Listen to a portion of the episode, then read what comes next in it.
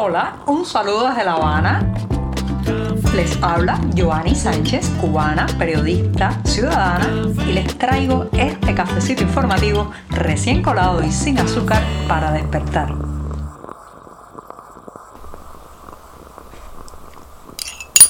Cafecito amargo y con sabor a deber cumplido porque he informado todas las noticias más importantes de Cuba durante esta semana, así que me voy a dar este sorbito sin una gota de azúcar correspondiente al 4 de noviembre de 2022, una jornada que ha amanecido cala, soleada aquí en la cubana, así que voy con este primer sorbito del día. Y después de este buchito, y si entre ustedes hay alguno que le gusta de vez en cuando disfrutar de algún tabaco o habano cubano, bueno, pues les traigo malas noticias porque ya saben que el huracán Ian que afectó la isla hace más de un mes, pues afectó también de manera significativa las zonas de cultivo de ese producto que es uno de los más emblemáticos de, eh, digamos, de esta isla, junto al azúcar, junto también al ron. El tabaco ha sido un símbolo de identidad cubana, pero lamentablemente está de capa caída, literalmente hablando en este caso, porque se necesita trasladar con urgencia desde Pinar del Río hacia otras provincias más de 6.000 toneladas de tabaco en rama para ponerlo a buen resguardo, debido a que el lugar, los lugares donde se colocaban estas ramas de tabaco, estas hojas ya, algunas casi listas para pasar a la confección de los habanos o de los cigarros, bueno, pues están destruidos muchos de esos lugares, muchas de esas casas de secado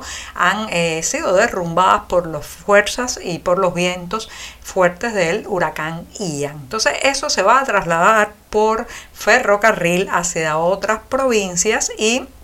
eh, se espera que de esa manera se salvaguarden y se logre reflotar la producción tabacalera en la isla para eh, poder cumplir con los compromisos internacionales y con el mercado nacional. ¿Quieren que les diga qué es lo que va a ocurrir en ese traslado? Que habrá muchos que se van a forrar, forrar en el doble sentido de la palabra. Ya saben que forrar en Cuba significa eh, ganar mucho dinero en algún negocio, se van a forrar con las hojas de tabaco que nunca van a llegar a su destino porque el traslado por ferrocarril es una de las vías más directas a que las cosas se pierdan en el camino. Sí, cuando se trasladan por ferrocarril, eh, por ejemplo, cementos, cítricos, los propios productos derivados del azúcar o el azúcar, bueno, pues en el camino desaparecen toneladas y toneladas debido a que muchos personas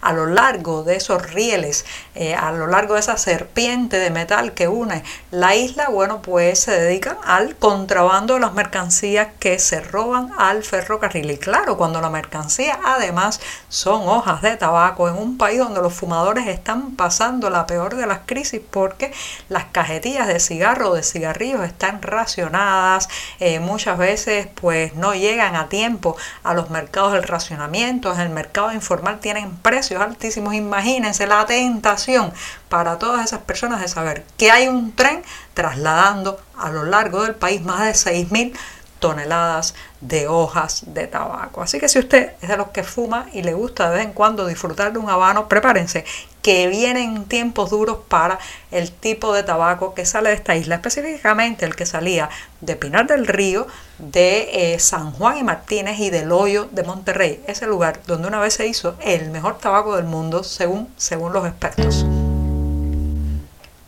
Si al castrismo, si al castrismo lo pusieran a administrar el desierto de Sahara, en poco tiempo no quedaría allí ni un grano de arena. Señoras y señores, porque este sistema tiene una gran proclividad a la ineficiencia, al desastre, a la incapacidad productiva, hasta incluso en situaciones y en operaciones o tareas en que saca eh, sustanciosos o abultados dividendos y ganancias. Ese es el caso de la confección del pasaporte, que como saben, el pasaporte cubano es uno de los más caros del mundo tiene un precio que equivale cercanamente a los 100 dólares cuando se hace desde dentro de la isla y una duración de solo 6 años con la necesidad o la obligatoriedad de renovarlo cada dos años, un trámite que también cuesta dinero. Así que uno pensaría que esa industria de expedir pasaportes sería algo que debía funcionar eh, sobre rieles de cristal, porque simplemente dar un documento y embolsarse el dinero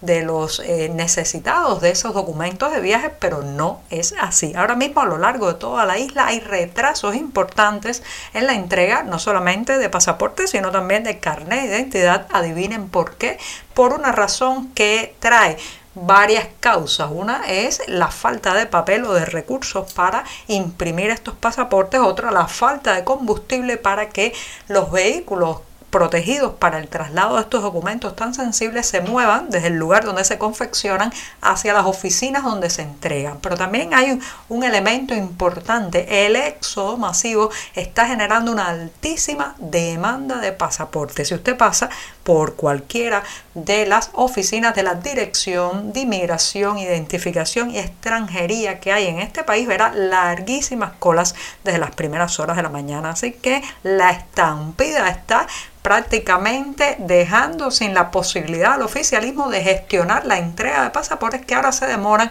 más de un mes, incluso más de seis semanas en muchos casos para llegar a las manos de sus solicitantes. ¿Qué trae eso como consecuencia? Demoras en la partida, boletos perdidos, dinero que se pierde y familias angustiadas porque ya, ya tienen el ticket para subirse a un avión, pero todavía no tienen un pasaporte.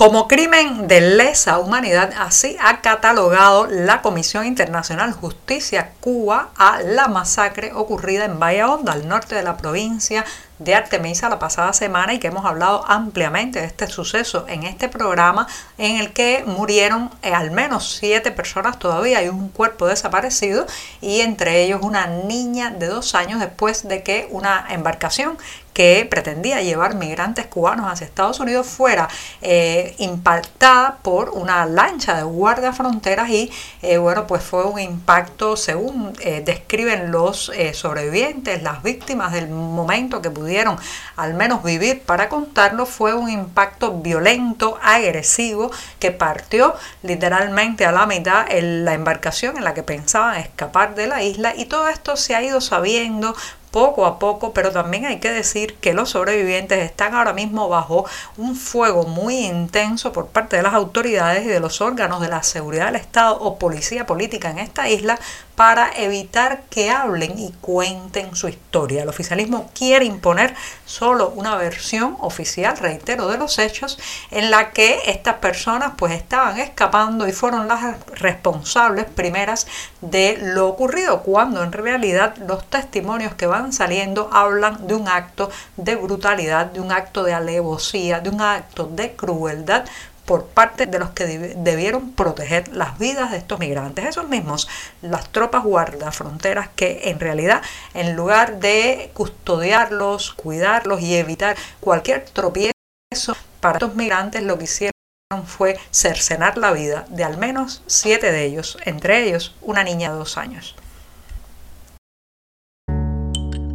Y ahora sí, toca decir adiós no solo al programa de este viernes, sino también despedir la semana informativa en este podcast y lo hago por la puerta grande del buen teatro, porque aunque a La Habana le está costando, eh, digamos, salir de esa modorra cultural que impuso la pandemia y que está provocando también la crisis económica, vemos con alivio que este fin de semana se presenta en el Teatro Trianón de la calle Línea La Zapatera Prodigiosa. Se trata de una obra del dramaturgo español Federico García Lorca que viene en esta ocasión de la mano de los actores de la Compañía del Público y dirigida por Carlos Díaz. Los detalles, como siempre, en la cartelera del diario digital 14 y medio. Ahora sí, me despido hasta el próximo lunes deseándoles un tranquilo, feliz y en familia fin de semana. Muchas gracias. Por hoy es todo. Te espero el lunes a la misma hora.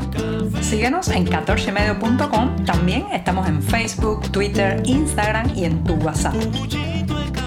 No olvides, claro está, compartir nuestro cafecito informativo con tus amigos. Muchas gracias.